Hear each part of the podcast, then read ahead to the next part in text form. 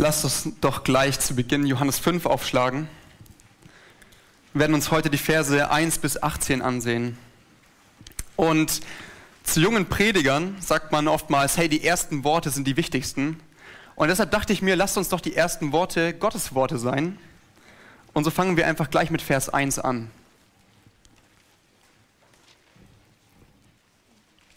Das ist die Seite 112 im zweiten Teil der Bibel, Neuen Testament, Johannes 5.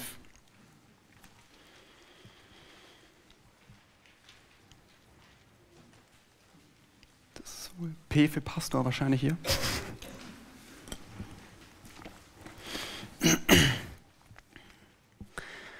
Danach war ein Fest der Juden und Jesus zog hinauf nach Jerusalem. Jesus war in Johannes 4 dort lesen wir, in Galiläa, im Norden von Israel. Er tat dort ein Wunder an einem Mann. Er hat den Sohn eines Mannes geheilt auf den wahren Glauben hin, auf den Glauben an sein Wort hin. Und Johannes erzählt jetzt hier in Kapitel 5 weiter und erzählt uns davon und berichtet uns davon, dass Jesus zurückkehrt nach Jerusalem, in den Süden von Israel, nach Judäa. Der Anlass scheint das Fest der Juden zu sein. Wir wissen nicht ganz genau, welches Fest. Anscheinend ist es hier nicht so wichtig. Aber es musste ein besonderer Anlass für Jesus sein, dass er wieder nach Judäa, nach Jerusalem zurückkehrt. Was ist hier also zu erwarten? Was macht Jesus dort unter den feiernden Menschen? Wir lesen in Vers 2. Es ist aber in Jerusalem beim Schaftor ein Teich, der heißt auf Hebräisch Bethesda Dort sind fünf Hallen, in denen lagen viele Kranke, Blinde, Lahme, Ausgezehrte. Jesus geht zu einem Fest nach Jerusalem und er geht nicht zu den Feiernden und Fröhlichen. Jesus zieht es zu den Kranken und Hoffnungslosen. Ist es nicht einer von diesen Versen, den wir so oft so schnell überlesen? Adolf Schlatter, ein bekannter Bibelausleger, sagte einmal, Jesus besuchte nicht die Paläste, sondern er besuchte die Krankenhäuser. Wisst ihr, was es für ein Trost ist? Ist euch bewusst, wie schön das ist? Was es über Jesus aussagt? Jesus begegnet den Schwachen und den Bedürftigen. Und vielleicht kämpfst gerade du mit einer grundlegenden Schwachheit. Vielleicht leidest du schon seit längerer Zeit unter einem Lebensumstand, den du nicht verstehst. Du bist schwach und gebrochen. Aber dann will ich dich dazu ermutigen, Jesus ist der, der den Schwachen nahe ist. Das ist eine Sache, die wir in Jesus Leben immer wieder entdecken, dass ihn hinzieht zu den Schwachen. In Jesus zeigt sich Gottes Barmherzigkeit und sein Mitleid für die Menschen. Die Frage ist, siehst du, wie barmherzig Jesus ist?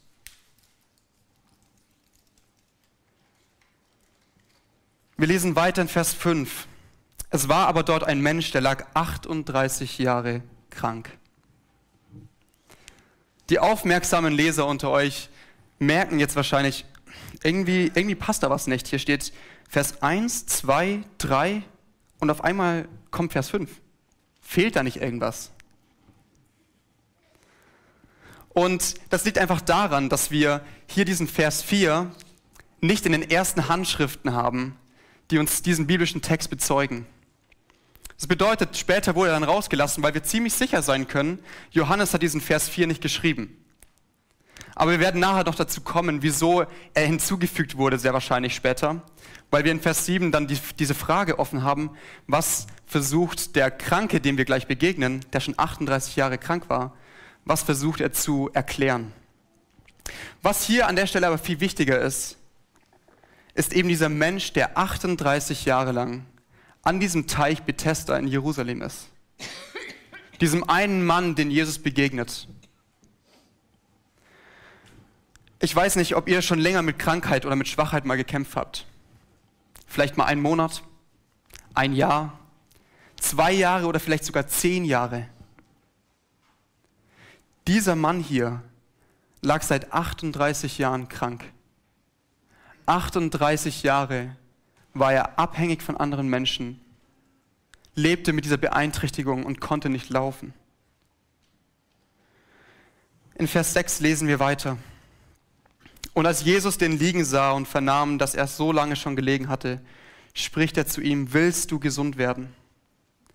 Der Kranke antwortete ihm, Herr, ich habe keinen Menschen, der mich in den Teich bringt, wenn das Wasser sich bewegt. Wenn ich aber hinkomme, so steigt ein anderer vor mir hinein. Jesus sah diesen Mann liegen und er erkannte, dass er bereits schon sehr lange krank war. Wir wissen nicht, ob andere es ihm erzählt hatten oder ob er eine göttliche Einsicht hatte in das Leben des Menschen. Das ist hier nicht so entscheidend. Das Entscheidende ist, dass er diesem Mann hier begegnet und er begreift, hier ist jemand Bedürftiges. Der seit Jahrzehnten auf Heilung hofft und eigentlich keine Hoffnung mehr hat. Aber lasst uns mal ganz kurz Jesus Frage durch den Kopf gehen. Willst du gesund werden? Stellt euch vor, ihr habt seit Jahren Rückenschmerzen, ihr leidet darunter und es plagt euch, ihr habt alles versucht, ihr seid zu allen Ärzten gegangen. Und dann wirst du gefragt, willst du denn gesund werden? Also was für eine blöde Frage. Natürlich will man gesund werden. Seit Jahrzehnten hast du chronische Kopfschmerzen, du leidest unter diesem Umstand. Und Jesus stellt diese Frage, willst du gesund werden? Seit Monaten bist du in einem dunklen Loch von Trauer. Und du wirst gefragt, willst du gesund werden? Natürlich. Was uns jedoch stutzig macht, ist die Antwort des Kranken. Er erzählt, weshalb er keine Hoffnung auf Heilung hat. Er sagt nicht, natürlich will ich gesund werden. Ja, ich will gesund werden. Er sagt, Jesus, es, es, gibt, kein, es gibt keine Chance. Es gibt niemanden, der mir hilft. Und das zeigt uns jetzt, wieso Vers 4 damals wahrscheinlich eingefügt wurde, weil diese Erklärung, die der Mann uns hier gibt, keinen Sinn macht, wenn wir keinen Kontext haben. Was uns aber der Vers 7 hier deutlich macht, ist, dass dieser Mann eine Hoffnung hatte, die Hoffnung auf eine übernatürliche Kraft an diesem Teich. Irgendwas muss es da gegeben haben. Und er sagt, hey, ich, ich bin zwar da, aber ich kann nicht hinein, ich habe niemanden, der mir hilft. Und vor lauter Umständen sieht er nicht diese eine Person, die ihm eigentlich helfen kann. Er erzählt von einem Mann, den er nicht hat, der ihm helfen könnte, aber der Mann, der ihm helfen kann, steht bereits vor ihm. Der einzige Grund, wieso Jesus also diese Frage hier stellt, willst du gesund werden, ist wohl, um diesen Mann darauf hinzuweisen, wie hoffnungslos er in seiner Lage ist. Aber Jesus offenbart sich ihm durch ein gnädiges Wunder. Wir lesen in Vers 8 und Vers 9. Jesus spricht zu ihm, steh auf, nimm dein Bett und geh hin. Und sogleich wurde der Mensch gesund und nahm sein Bett und ging hin. 38 Jahre krank. Ein paar simple Worte und der Mann ist geheilt.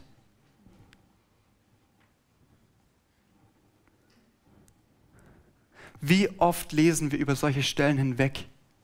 Was uns Johannes hier zeigen möchte, ist, Jesus hat Worte, die kräftig sind, die Leben schaffen.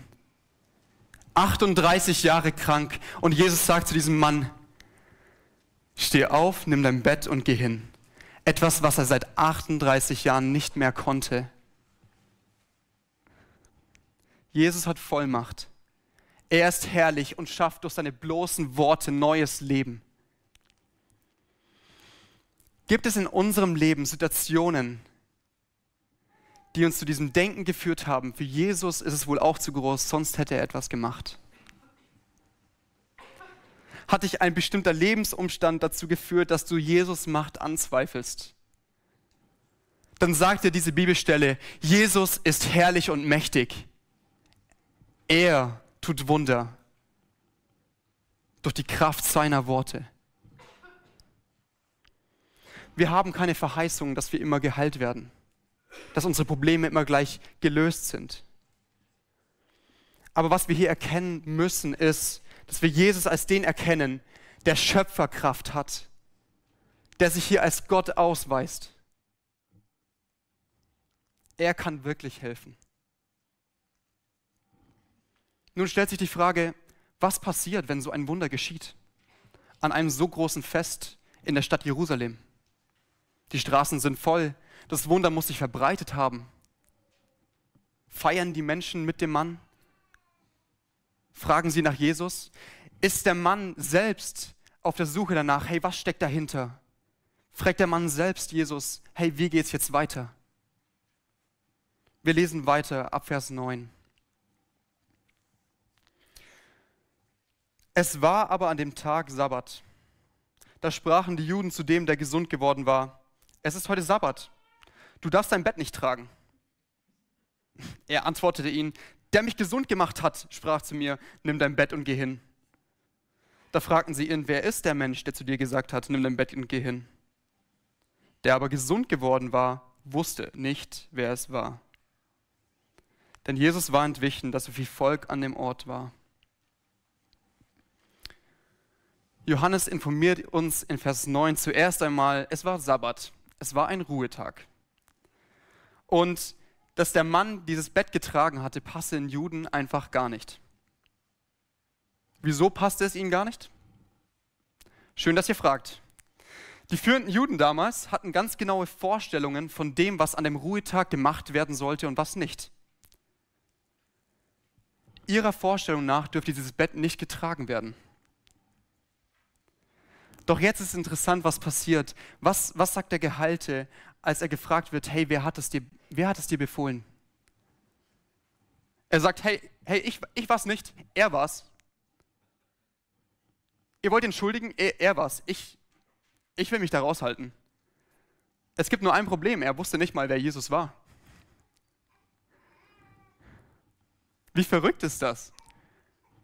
38 Jahre krank, er wird wundersam geheilt und er erkennt Jesus nicht. Er kennt Jesus nicht. Johannes berichtet, dass Jesus entschwunden war, weil dort viele Menschen waren. Und wir lesen weiter in Vers 14. Danach fand ihn Jesus im Tempel und sprach zu ihm, sieh, du bist gesund geworden. Jesus fand den, den Mann im Tempel. Und dieses Finden, was Johannes hier meint, das ist nicht einfach nur ein, okay, er lief durch Jerusalem und, und, und sah dann auf einmal diesen Mann wieder und dachte sich, oh, ich habe noch was vergessen. Übrigens, ähm, ich muss dir noch was sagen. Nein, dieses Finden ist ein von Jesus angestoßenes, zielgerichtetes Finden. Es ist kein Zufall, dass Jesus ihn hier wiederfindet. Was Johannes uns sagen möchte, ist, Jesus will, den Joh will, Jesus will diesem Mann nochmal begegnen und ihn auf einen wichtigen Umstand hinweisen. Wir lesen in Vers 14, sieh, du bist gesund geworden, sagt Jesus. Sündige hinfort nicht mehr, dass dir nicht etwas Schlimmeres widerfahre.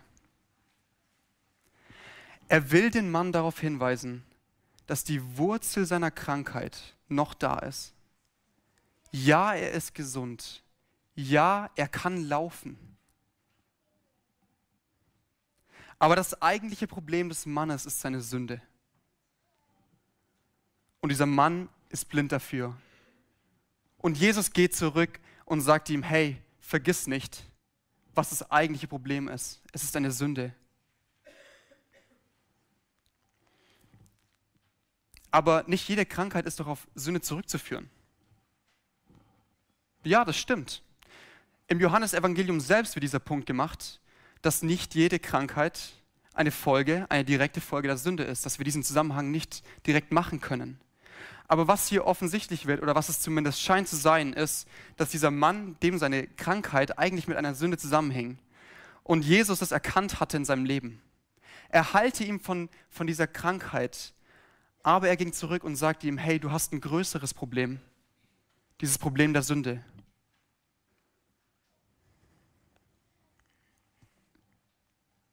Wer Unkraut jätet, der kennt dieses Problem.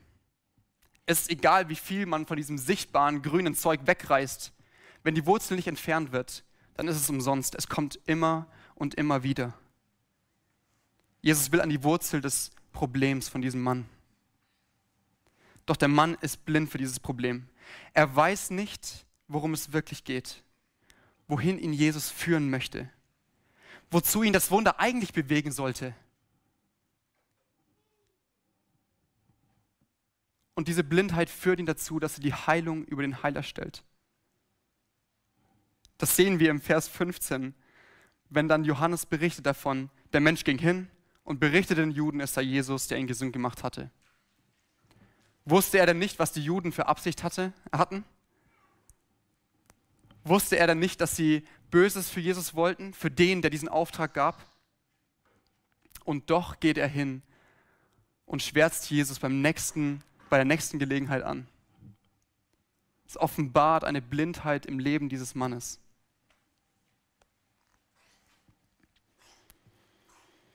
Kann es sein, dass wir manchmal gar nicht so anders sind?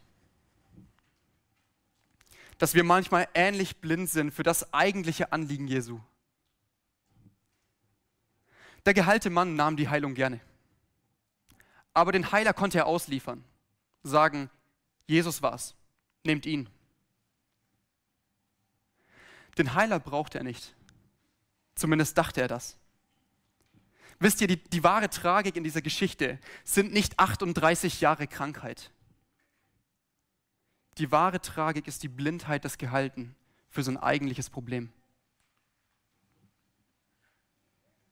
Die wahre Tragik ist das ewige Gericht, was Jesus hier anspricht.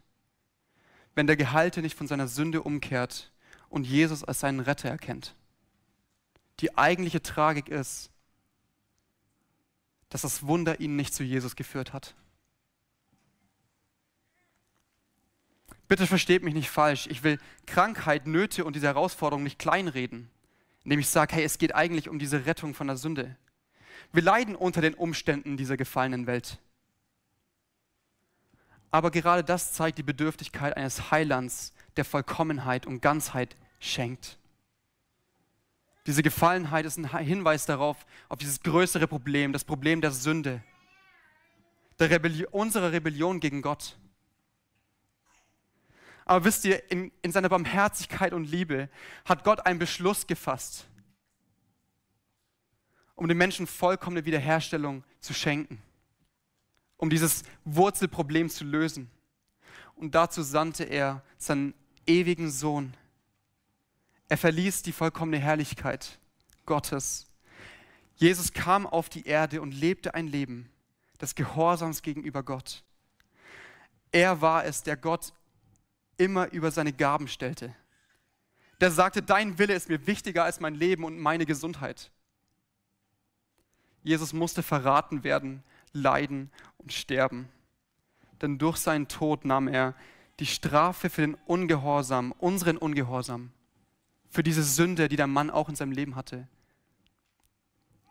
Diese nahm er auf sich und starb für sie, damit wir Gemeinschaft mit einem heiligen und gerechten Gott haben könnten. Es ist diese Gabe, auf die Jesus dem Mann, gehaltenen Mann hinweisen will. Er kommt zurück und sagt dem Mann, ja, die Heilung habe ich dir gegeben sie ist gut, aber erkenne dein eigentliches Problem, dein Problem der Sünde. Erkenne den Heiler hinter der Heilung. Das Leben des gehaltenen Mannes offenbart ein Muster, das auch in unserem Leben sichtbar ist, um darauf nochmal zurückzukommen. Und zwar dort, wo wir lieber die Gabe über den Geber stellen, wo wir so tun, als würden wir nur dann zufrieden sein, wenn wir die Gabe hätten, die Jesus gibt. Wir leben oft mit der Einstellung, ich habe erst alles, wenn ich Heilung erfahre. Ich habe erst dann alles, wenn ich den richtigen Partner oder Kinder habe. Ich habe erst dann alles, wenn ich den perfekten Job habe.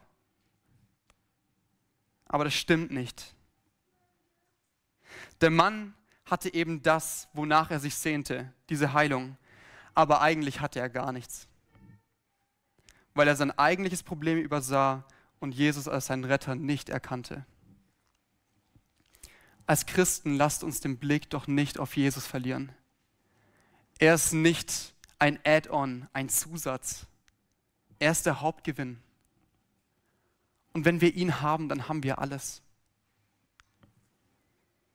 Wir sehen noch eine zweite menschliche Reaktion auf diese wundersame Selbstoffenbarung Jesu. Wir lesen ab Vers 15. Der Mensch ging hin und berichtete den Juden, es sei Jesus, der ihn gesund gemacht habe. Darum verfolgten die Juden Jesus, weil er dies am Sabbat getan hatte.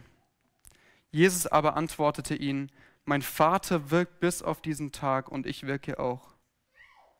Darum trachteten die Juden noch viel mehr danach, ihn zu töten, weil er nicht allein den Sabbat brach, sondern auch sagte, Gott sei sein Vater und machte sich selbst Gott gleich. Die führenden Juden sind die zweite Partei, mit der Jesus hier zu tun hat. Wir haben erst diese Begegnung von Jesus und dem gehaltenen Mann und dann diese Begegnung zwischen Jesus und den führenden Juden. Nachdem sie also erfuhren, dass Jesus einen Mann darauf, dazu auch beauftragt hatte, die Sabbatregeln zu brechen, verfolgten sie ihn. Nun ist es so, für den Hintergrund, im Alten Testament forderte Gott die Israeliten dazu auf, den siebten Tag, diesen Sabbat, diesen Ruhetag einzuhalten. Und das gründete darin, dass Gott selbst bei der Schöpfung der Welt am siebten Tag ruhte. Und deshalb sollte der Sabbat ein Ruhetag sein. Die führenden Juden nahmen aber dieses Gebot und machen aus dem Gebot ein Regelwerk, das die Menschen damals auf strengste Art und Weise einhalten sollten. Zwei Probleme ergaben sich daraus. Das erste Problem war, dass sie weit über das hinausgingen, was das Gesetz eigentlich forderte. Und die zweite Sache war, die gute Absicht Gottes wurde übersehen. Die gute Absicht Gottes hinter dem Gesetz wurde übersehen. Und sie zeigten dadurch, dass sie weder das Gesetz wirklich kannten, noch den Gesetzgeber. Und so offenbart sich in ihrem Leben auch eine Blindheit für Jesus, der sich als Gott offenbart durch dieses Wunder. Und sie sehen nicht, dass dort der Geber dieses Sabbats vor ihnen steht. Jesus ist bei diesem kranken Mann in seiner Barmherzigkeit, heilt er ihn. Und er ließ sich nicht von diesen selbstsüchtigen, überheblichen Maßstäben einengen.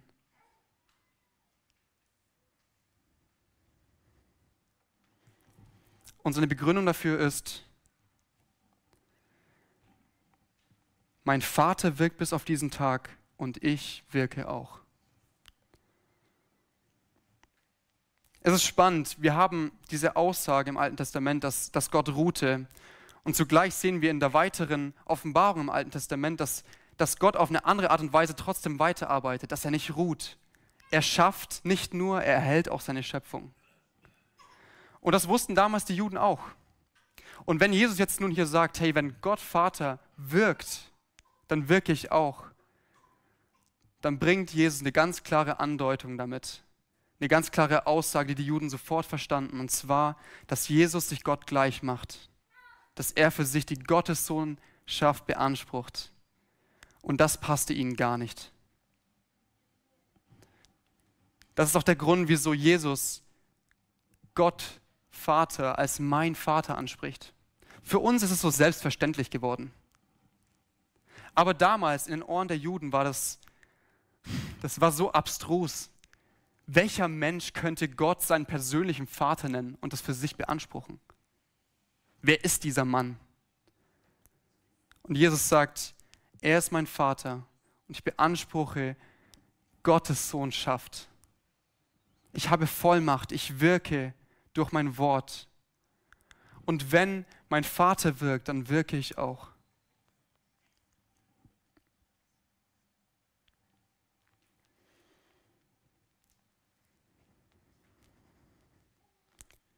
Was die Juden vor Augen hatten, war ihre eigene Vorstellung von dem Sabbatgesetz, aber sie sahen den Geber des Gesetzes nicht. Sie stellten in diesem Moment das Gesetz über den Gesetzgeber. Das Problem, lass mich das nochmal klarstellen, ist nicht das Sabbatgesetz, sondern das, wozu sie es gemacht haben. Sie haben die eigentliche Intention hinter dem Gesetz nicht erkannt und somit auch nicht dessen Geber.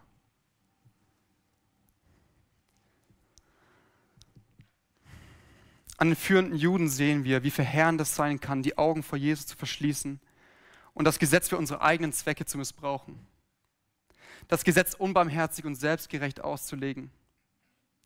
Und an, an ihnen sehen wir auch, wie Gutes von Gott gegebenes sich zwischen uns und Jesus stellen kann. Dass an sich Gutes uns von der Begegnung mit ihm ablenkt.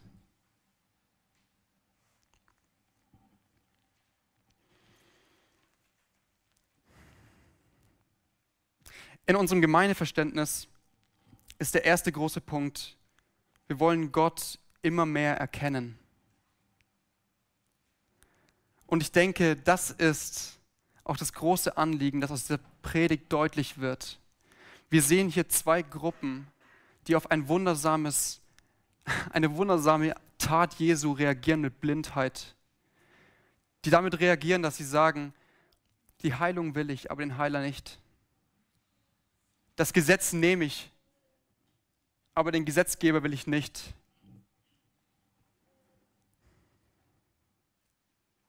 Wir aber wollen in diesem Wort erkennen, was Jesus wirklich über sich sagt und offenbart, was seine Taten über ihn offenbaren.